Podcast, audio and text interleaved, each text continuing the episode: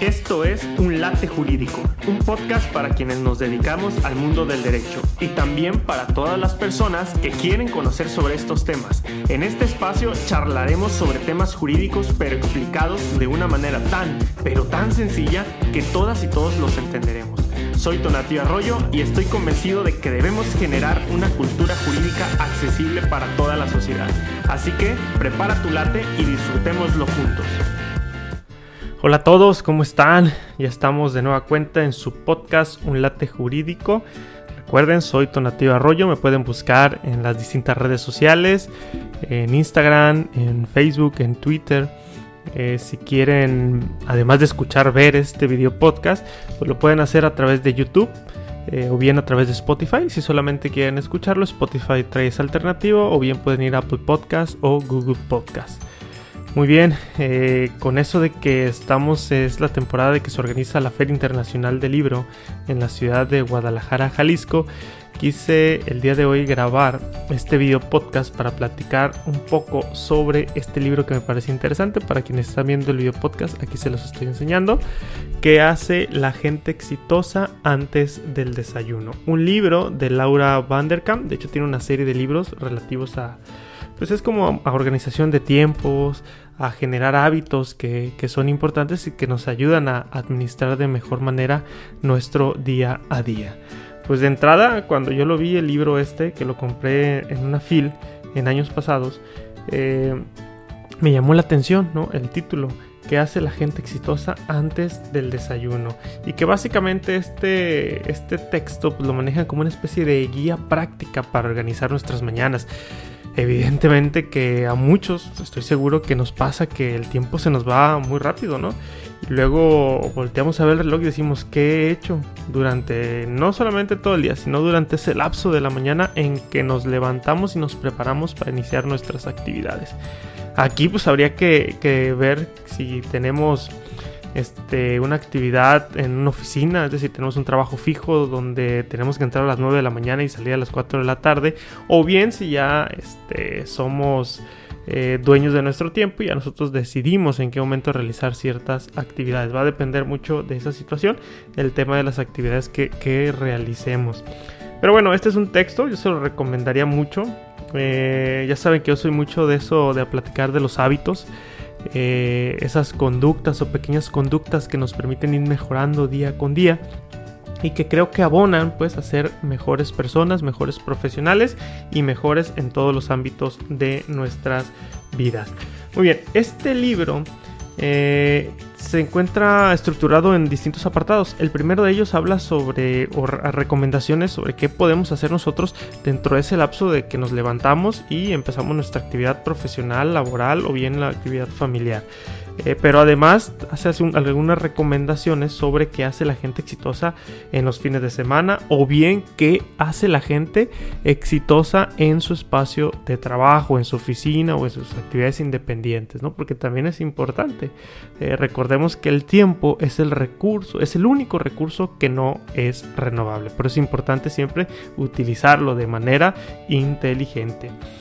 Eh, por aquí dentro del contenido del libro maneja algunos apartados. Uno que me llamó mucho la atención fue eh, que pues esto de, ser exitoso, pues al final el éxito es un, es un concepto subjetivo, ¿no? A lo mejor lo que para alguien cierta actividad o cierta situación es éxito, para otra no lo es.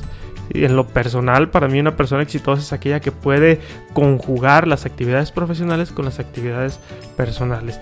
¿Cuántas veces no queremos medir el éxito eh, en base de dinero? Y cuando la realidad es que a lo mejor una persona puede tener muchísimo dinero, pero si no tiene una estabilidad profesional o personal, pues a lo mejor ahí habría que buscar ese equilibrio. Por eso es que desde mi visión el éxito lo debemos de entender como ese equilibrio entre el ámbito profesional y el ámbito personal.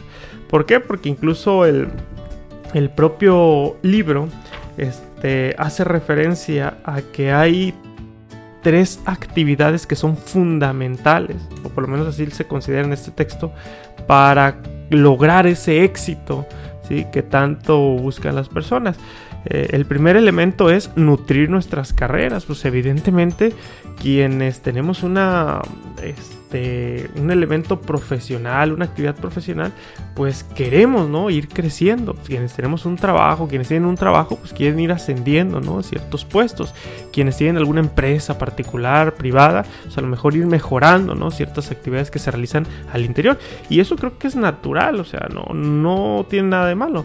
Por eso es importante nutrir esas carreras. Es decir, eh, sentarnos un momento y diseñar estrategias para realizar un trabajo enfocado a nutrir nuestras carreras, ¿sí? ese espacio profesional que tenemos. Segundo elemento, nutrir nuestras relaciones personales. Vivimos en una sociedad, o sea, somos seres que interactuamos socialmente con otras personas y nunca nos vamos a poder aislar de esto. Por eso es importante nutrir esas relaciones personales.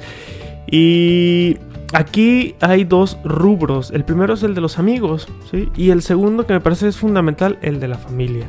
El darle espacio. Y que tampoco se trata, por lo menos así lo pienso yo, de pasar 24 horas, 7 días a la semana con este, pues a lo mejor ahí en tu casa, ¿no? Con quien vives, con quien compartes, con tu esposa, con tus hijos, pues naturalmente se da. Pero a lo mejor el ámbito ya familiar hacia el exterior, que sea más tiempo de calidad que tiempo contado en minutos, ¿no? Yo creo que eso es importante y siempre que el espacio a la familia. Y finalmente, nutrirse a uno mismo evidentemente cuando hablamos de nutrir a nuestras carreras, nutrir este, a nuestras relaciones personales, pues también nos estamos nutriendo a nosotros mismos. Pero ¿a qué va el texto con esta recomendación? Bueno, pues y aquí yo los invitaría a reflexionar.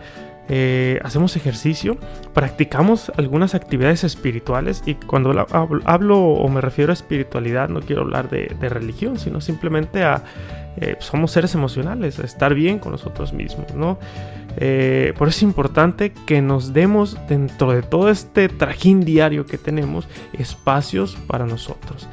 Eh, a veces se complica, pues, por ejemplo, el hacer ejercicio cuando tienes una jornada laboral que inicia a las 9 de la mañana y, o tienes horario de entrada pero no tienes horario de salida. Y se los platico porque a mí me pasó así, ¿no?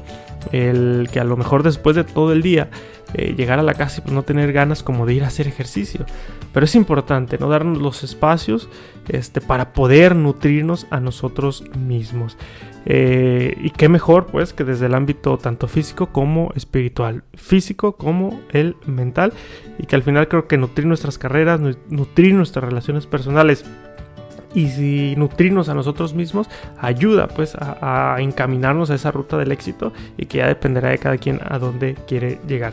Pero básicamente el texto nos hace esas tres referencias y nos dice, a ver, si tú quieres ser una persona exitosa en las mañanas, el fin de semana o en tu trabajo, pues enfócate en, estos tres rubros. Eh, el texto está muy interesante, ustedes pueden encontrar muchas recomendaciones, yo se lo recomendaría para que, que lo leyeran por ahí si tienen la oportunidad, es el tiempo de ello. Eh, me gustaría también puntualizar una situación que yo por ahí leí en el texto y decía, eh, bueno, eh, pues sí es cuestión de fuerza de voluntad. Recordemos que, que a veces cuando aprendemos algo nuevo, cuando entramos a un nuevo trabajo, a una nueva dinámica, pues mucho de los resultados que vamos a obtener depende de nuestra disciplina, de nuestra constancia y de nuestra fuerza de voluntad. ¿sí? Eh, yo creo que esos tres elementos conjugan a la actitud positiva que debemos de tener frente a cualquier situación. Ahora, también es importante entender, por lo menos eso creo yo, que pues la fuerza de voluntad no lo es todo, ¿no? Hay que ser muy objetivos, hay que ser racionales, hay que identificar qué sí podemos hacer, qué podemos hacer allá medias y qué en definitiva a lo mejor tenemos que sornarnos un poquito más o a lo mejor hacernos un lado en esas situaciones.